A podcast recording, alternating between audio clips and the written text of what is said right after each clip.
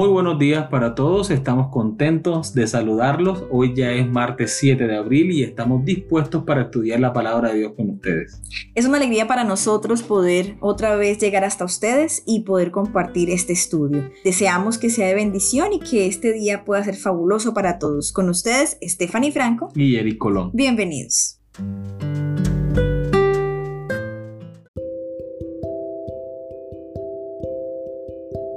Muy bien, iniciamos nuestro estudio con la palabra escrita de Dios. Es el título para el estudio del día de hoy. Ahora, la primera pregunta que tenemos empieza con una cita que está en Éxodo 34, 27. Y Jehová dijo a Moisés, Escribe tú estas palabras, porque conforme a estas palabras he hecho pacto contigo y con Israel. ¿Por qué querría el Señor que Moisés escribiera estas palabras en vez de pedirle que se las recitara al pueblo solamente? ¿Cuál es la ventaja obvia de la palabra escrita? Amor, ¿Tú qué puedes decirnos al respecto? Eh, hemos anotado por lo menos cuatro cositas para responder a estas dos preguntas. La primera es que debía ser escrita la palabra de Dios para que lo que él dijo no se alterara. Tenía que quedar una, una evidencia por escrito Número uno. Número dos, para que no se olvidaran las palabras de Dios, debían escribirse y ser transmitidas al pueblo para que conocieran la voluntad de Dios. Un tercer aspecto, cuando Dios libera a los israelitas, pasan de ser esclavos para convertirse en una gran nación y como nación debidamente constituida,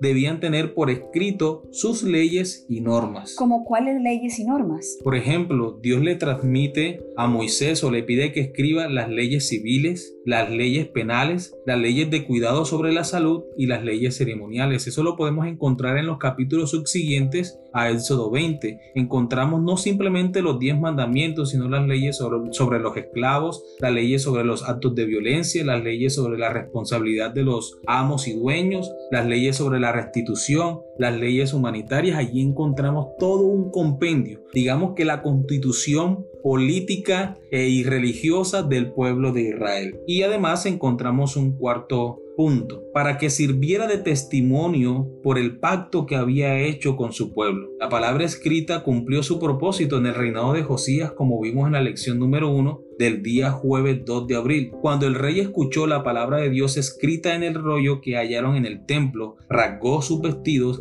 y se arrepintió de corazón. Ese es el propósito de la palabra de Dios. Así como Josías, muchas personas hoy en el mundo leen o escuchan la palabra de Dios, reconocen su pecado con humildad y se arrepienten. Amén. El Dios que habla y que creó el lenguaje humano permite que los elegidos comuniquen las verdades divinamente reveladas y los pensamientos divinamente inspirados de una manera confiable. Por lo tanto, no es de extrañar que Dios les haya ordenado a los escritores bíblicos desde el principio que pongan sus enseñanzas y su revelación por escrito. ¿Qué enseñan los siguientes versículos sobre la revelación escrita? Éxodo capítulo 17, versículo 14. Y Jehová dijo a Moisés, escribe esto para memoria en un libro, y di a Josué que raeré del todo la memoria de Amalek de debajo del cielo. Ahora, para esta cita hemos encontrado un comentario en la Biblia de Andrews que me parece bastante apropiado compartirlo. Por primera vez se usa la escritura como medio de registro. Se asegurará que se mantenga vívido el recuerdo del acontecimiento por partida doble,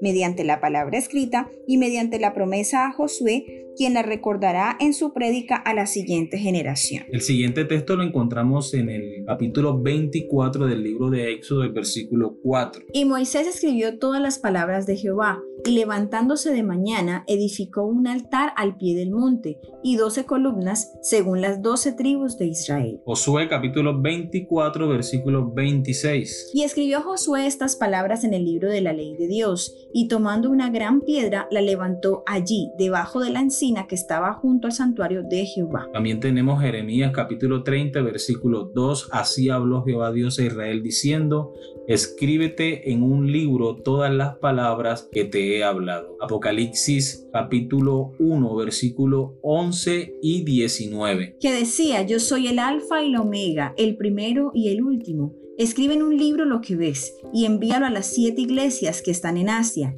a Éfeso, Esmirna, Pérgamo, Tiatira, Sardis, Filadelfia y la Odisea. Escribe las cosas que has visto y las que son y las que han de ser después de estas. También tenemos Apocalipsis 21:5 y el que estaba sentado en el trono dijo, He aquí yo hago nueva todas las cosas y me dijo, escribe porque estas palabras son fieles y verdaderas. Apocalipsis capítulo 22 versículos 18 y 19. Yo testifico a todo aquel que oye las palabras de la profecía de este libro.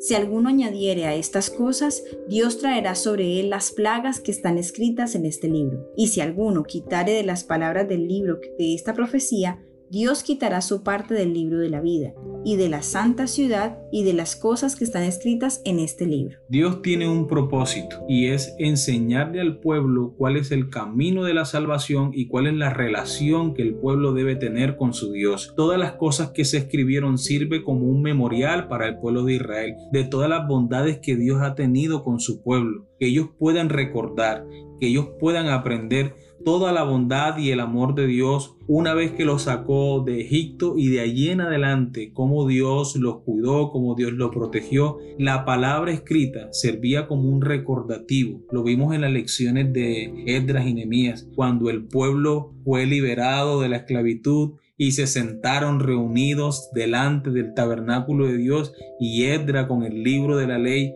le leía a todos los hijos de Israel y ellos pudieron recordar cuán maravilloso y cuán grande es Dios. Quiero leer el libro Se puede confiar en la Biblia. En la página 24 dice una cultura oral. Dado que antiguamente la inmensa mayoría de la población no tenía prácticamente acceso a ningún documento escrito, el sistema educativo de los judíos estaba fundamentado en la memorización el cultivo de la memoria ha sido una de las grandes virtudes de Israel a través de todos los tiempos, lo cual ayuda a una buena parte a explicar su asombrosa supervivencia y la preservación de toda la Biblia. El padre tenía la responsabilidad y la obligación de transmitir a sus hijos las enseñanzas dadas por Moisés y los profetas y estos debían aprenderlas de memoria. Deuteronomio capítulo 6 versículos 4 al 9 dice, Oye Israel, Jehová nuestro Dios, Jehová uno es, y amarás a Jehová tu Dios con todo tu corazón, de toda tu alma y con todas tus fuerzas. Y estas palabras que yo te mando hoy estarán sobre tu corazón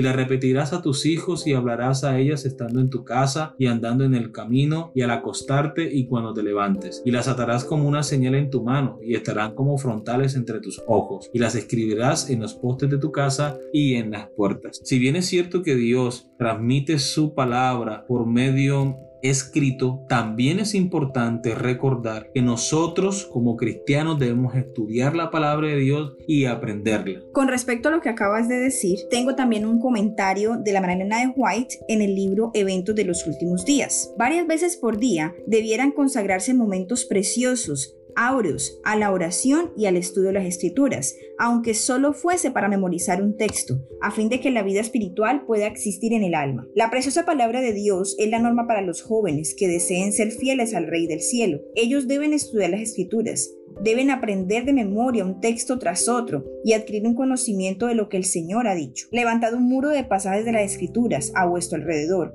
y veréis que el mundo no puede derribarlo memorizad las escrituras y luego lanzad sobre Satanás un escrito está cuando venga con sus tentaciones. Fue así como nuestro Señor enfrentó y resistió las tentaciones de Satanás. Colgad en la antecámara de la memoria las preciosas palabras de Cristo. Deben ser valoradas mucho más que la plata o el oro. Guardad con vosotros una Biblia de bolsillo mientras trabajáis. Guardad con vosotros una Biblia de bolsillo mientras trabajáis y aprovechad cada oportunidad para memorizar sus preciosas promesas. Llegará el tiempo cuando muchos serán privados de la palabra escrita, pero si esta palabra está grabada en la memoria, nadie puede quitarla de vosotros. Esta es una razón que encontramos en la palabra de Dios y también lo dice la hermana Elena de Guay, llegará el momento, ¿cierto mi amor? Sí. En que no tendremos el privilegio que tenemos ahora de tener el texto a nuestra disposición, no solo la Biblia física, sino también por medios electrónicos. Llegará el momento en que todo eso será quitado. Debemos aprovechar ahora que el Señor nos da la oportunidad de estudiar su palabra y debemos aprenderla, recordarla para que cuando llegue el momento de la prueba podamos tener cómo sustentar nuestra fe. ¿Por qué Dios ordenó escribir sus revelaciones y sus mensajes inspirados? La respuesta obvia es para que no los olvidemos tan fácilmente. Las palabras escritas de la Biblia son un punto de referencia constante que nos señalan a Dios y su voluntad. Por lo general,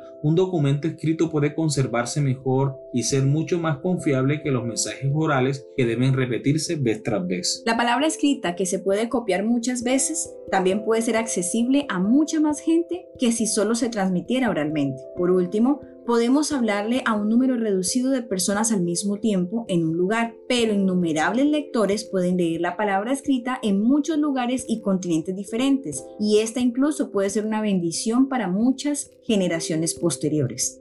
De hecho, si hay gente que no puede leer, otros pueden leer un documento escrito en voz alta. La invitación es que cada uno de nosotros debemos convertirnos eh, en, esas personas que transmiten o que comparten la palabra de Dios con otros. Sí, la palabra de Dios está allí para que nosotros no solamente la leamos y nos alimentemos de ella, sino para que compartamos ese alimento, lo que hemos aprendido, lo que hemos encontrado en ella con otras personas que tal vez lo están necesitando. Bueno, eso ha sido todo por hoy. Espero que el Señor les bendiga en cada uno de los lugares que ustedes se encuentren. Y que esta lección haya sido de gran bendición para cada uno de ustedes. Que Dios les bendiga.